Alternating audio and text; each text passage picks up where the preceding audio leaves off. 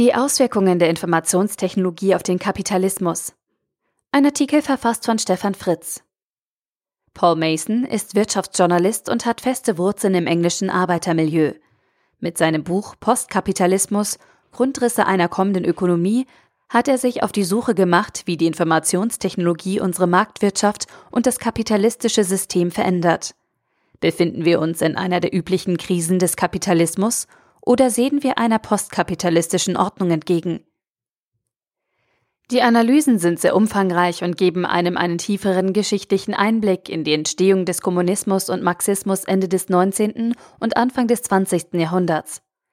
Bei diesen Analysen des kapitalistischen Systems stört es auch nicht, dass man den Eindruck hat, dass Mason in gewisser Weise auf einem Rechtfertigungstrip ist und Fehler in den Ansichten von Marx und Lenin erklärt.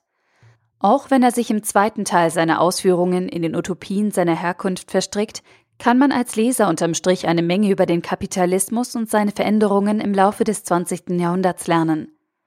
Richtig spannend wird es bei den Thesen zu den Auswirkungen der Informationsverarbeitung auf den Kapitalismus, denn diese sind nach Masons Überzeugung nicht mehr durch zyklische Anpassungen heilbar, sondern stellen den Kapitalismus vor existenzielle Probleme. Seine Ansicht lässt sich anhand folgender Aussagen, die schon eine Menge Stoff zum Nachdenken bieten, skizzieren. Märkte basieren auf Knappheit, Geschäftsmodelle in der digitalen Welt basieren auf der Organisation des Überflusses. Damit wird es in Zukunft immer schwieriger, Preise fair und gerecht festzulegen und Werte zu ermitteln. Die Unantastbarkeit von Privateigentum ist in der Informationsgesellschaft in Bezug auf persönliche Daten nicht mehr sichergestellt. Die Mechanismen zum Schutz von institutionellem geistigen Eigentum durch Patente und Gesetze werden aktiv von Informationssystemen untergraben. Informationen sind im klassischen Kapitalismus ein knappes und geschütztes Gut. Das führt dazu, dass die geschützten Informationen ungenügend genutzt werden können. In der Internetgesellschaft ist das Teilen von Informationen jedoch oberstes Prinzip. Im Informationskapitalismus ist das Monopol die einzige Überlebenschance für ein Informationsunternehmen.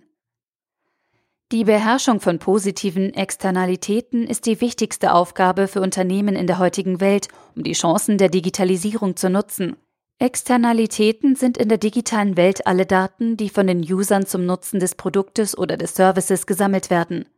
Die Arbeitswerttheorie zeigt, dass Arbeit nicht der Maßstab, sondern die Quelle des Wertes ist, aus dem sich Profit abschöpfen lässt. Produkte, bei denen der menschliche Arbeitseinsatz durch Maschinen gegen Null gefahren werden kann, werden gratis angeboten werden können. Wir induzieren also mit der Automatisierung und Digitalisierung eine Preisspirale gegen einen Preis Null. Dadurch zwingen wir quasi jeder zukünftigen Innovation eine Nullpreisdynamik auf. Die größte Gefahr der Automatisierung ist nicht die Massenarbeitslosigkeit, sondern die Erschöpfung der Fähigkeit des Kapitalismus, neue Märkte zu schaffen. Es sei denn, wir geben die Eigentumsansprüche an unseren ganz persönlichen Daten, Selfies, Playlisten und so weiter ab. Die Informationstechnologie ermöglicht und erleichtert wirtschaftlichen Austausch abseits des Marktes. Masons weitere Ausführungen zu diesen Aussagen sind in jedem Fall lesenswert und lohnen eine ausführliche gedankliche Auseinandersetzung. Eine Anmerkung aus dem Vorwort ist dann schon fast eine Entschuldigung für den zweiten Teil des Buches.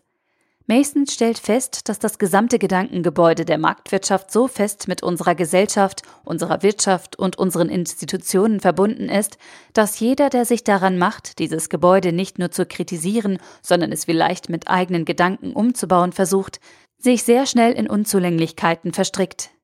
Genau das ist Mason in den letzten Kapiteln passiert. Hier bringt er noch die Aspekte Klimaerwärmung und Überbevölkerung ins Spiel. Und dann macht er sich daran, auf Basis von Allmende-Konzepten, Enteignung und Sharing Economy eine ziemlich wirre Zukunft zu skizzieren. Empfehlen kann ich das Buch dennoch. Wegen des ersten Teils, die Analyse zur Wechselwirkung zwischen Kapitalismus und Informationstechnologie, hat mir eine Menge Input zum Nachdenken gebracht. Den zweiten Teil sollte man meines Erachtens eher ignorieren. Postkapitalismus. Grundrisse einer kommenden Ökonomie. Paul Mason. Erschienen im Surkamp Verlag, 430 Seiten für 26,95 Euro oder als Kindle-Ausgabe für 22,99 Euro. Der Artikel wurde gesprochen von Priya, Vorleserin bei Narando.